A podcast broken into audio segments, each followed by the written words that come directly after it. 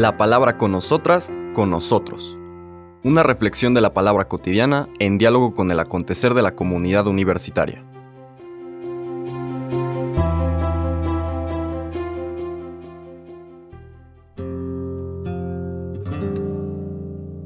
Hola, buenos días. Bienvenidas, bienvenidos a la palabra con nosotras, con nosotros. Hoy lunes 10 de octubre iniciamos los días entre semana de la vigésima octava semana del tiempo ordinario. Vamos a continuar nuestra lectura, meditación del Evangelio de San Lucas, ahora en el capítulo 11, versículos del 29 al 32. El texto dice, En aquel tiempo la multitud se apiñaba alrededor de Jesús, y éste comenzó a decirles, La gente de este tiempo es una gente perversa Pide una señal, pero no se le dará más señal que la de Jonás. Pues así como Jonás fue una señal para los habitantes de Nínive, lo mismo será el Hijo del Hombre para la gente de este tiempo.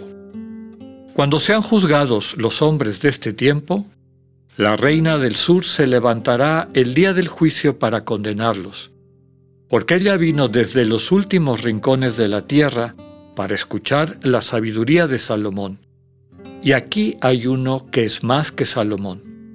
Cuando sea juzgada la gente de este tiempo, los hombres de Nínive se levantarán el día del juicio para condenarla, porque ellos se convirtieron con la predicación de Jonás, y aquí hay uno que es más que Jonás.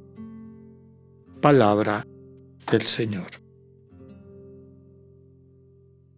Pues esta lectura que acabamos de escuchar con una serie de precisiones que el Señor hace.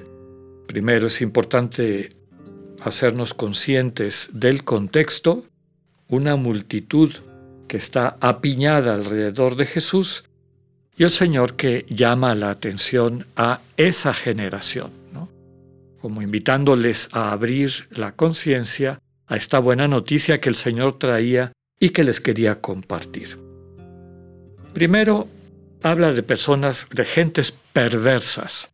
Recordemos que perversión literalmente significa vertir fuera de lugar algún líquido, alguna sustancia, ¿no? El que pervierte quiere decir que en vez de utilizar aquello que tiene de una forma correcta, lo echa a perder. Entonces se puede pervertir la vida, de hecho el pecado podríamos decir que es una perversión de la vida, un desperdicio de la vida, un gastarnos los dones y talentos que Dios nos ha dado, las capacidades de encarnar el amor y que desperdiciamos encarnando más bien el egoísmo u otras actitudes que en vez de construir destruyen. Y lo mismo podemos hablar de una religión pervertida, es decir, que echa por la borda, que no utiliza correctamente todas las oportunidades que Dios nos da para religarnos, sino que focaliza sus prácticas en el ego, en el egoísmo, y ese es el tema central de las lecturas de toda esta semana. Pero empieza con esta introducción en la cual el Señor llama la atención a la perversión que tienen las personas de su época. La perversión fundamental es que tienen una imagen de Dios que es falsa. Y a eso hace referencia esta queja que tiene el Señor de que piden una señal. Una señal que básicamente es una manifestación de poder. Haznos una manifestación de poder que nosotros podamos contemplar que tú eres poderoso y entonces interpretaremos que efectivamente Dios te manda. ¿Por qué? Porque la imagen del Dios que tienen es de alguien que es poderoso a la manera del mundo, es decir, que impone su voluntad por la fuerza y la impone a la naturaleza, la impone a las personas, etc. Y entonces, si captamos que en ti reside ese poder, haznos una señal y entonces te haremos caso. Entonces consideraremos que verdaderamente vienes de parte de Dios. Ante esta señal, el Señor les dice, solo les voy a dar una señal, que es la de Jonás. Esto tiene dos significados que quienes conocemos un poco la historia bíblica podemos entender con facilidad. El primero es que Jonás estuvo tres días en el vientre de una ballena, símbolo de la muerte, ¿no? Y se establece el paralelo con los tres días que está el Señor en el sepulcro. Valga la pena para subrayar que tres días no son 72 horas, como las contamos, sino tres días de la semana. El día previo al Shabbat, que es cuando muere en la cruz, todo el Shabbat, el, día del descanso que Él está en el sepulcro, y el primer día de la semana, que desde entonces se convierte en el día central para la experiencia litúrgica cristiana, en que es resucitado.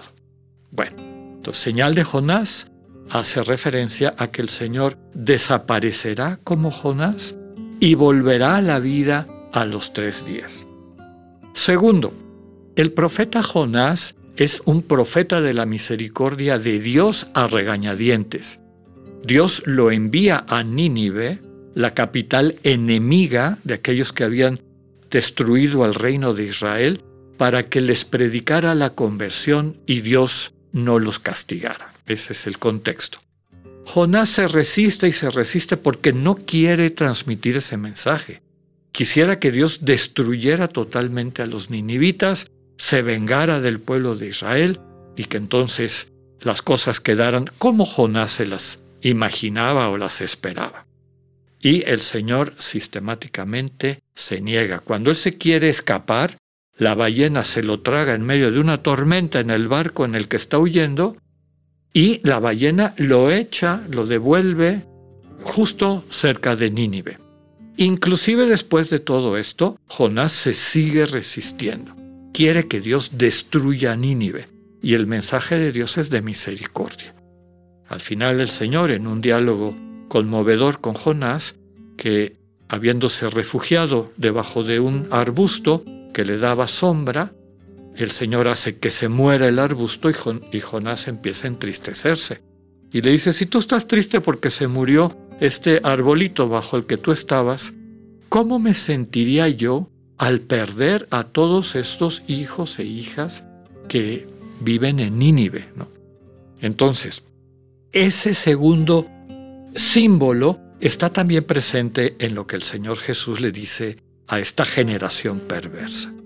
El único mensaje que traigo yo de Dios es el de la misericordia. Aprendan de Jonás, aprendan de esta sabiduría que está presente aquí en medio de ustedes y subraya algunos datos históricos, la reina del sur, la famosa reina de Saba, que la mayor parte de los historiadores identifican con lo que es o Etiopía o Yemen, ¿no? el sur de la península arábiga o el territorio africano de enfrente, desde donde viene esta reina muy rica. Todo ese, ese territorio era productor de incienso y mirra y por lo tanto comerciaba con todo el Medio Oriente. Bueno, esa reina de Saba va, hace todo ese viaje para oír la sabiduría de Salomón. Y el Señor dice que hay una sabiduría infinitamente superior. Finalmente vuelve al tema de Jonás, como ante la misericordia ofrecida por Dios los habitantes de Nínive se convierten y acogen esta oferta que Dios les hace de una vida nueva. Y por eso, digamos que en la segunda parte de la expresión de llamada de atención, esos habitantes de Nínive, esa reina del sur, esa reina de Saba, con su testimonio les está juzgando ya. Les está mostrando lo absurdo de su distorsión perceptiva. No captar que la sabiduría última, profunda de Dios es la misericordia que es manifestación del amor infinito que le tiene a sus hijos e hijas. Lo que puede transformar la vida de las personas y de un pueblo entero como es el pueblo de Israel es abrirse y acoger a este amor que sana, que hace las cosas nuevas, que nos permite encontrar una vida redimensionada, plenificada, finalmente asumir nuestra vocación de ser parte de una comunión. pues que escuchemos esta enseñanza de Lucas y acojamos la sabiduría de Dios, su misericordia. Que así sea, que tengan un buen día, Dios con ustedes. Acabamos de escuchar el mensaje del Padre Alexander Satirka. Escúchalo de lunes a viernes a las 8.45 de la mañana por radiveroleón.com o a través de nuestra app gratuita para iOS y Android. Radivero León, no todo está dicho.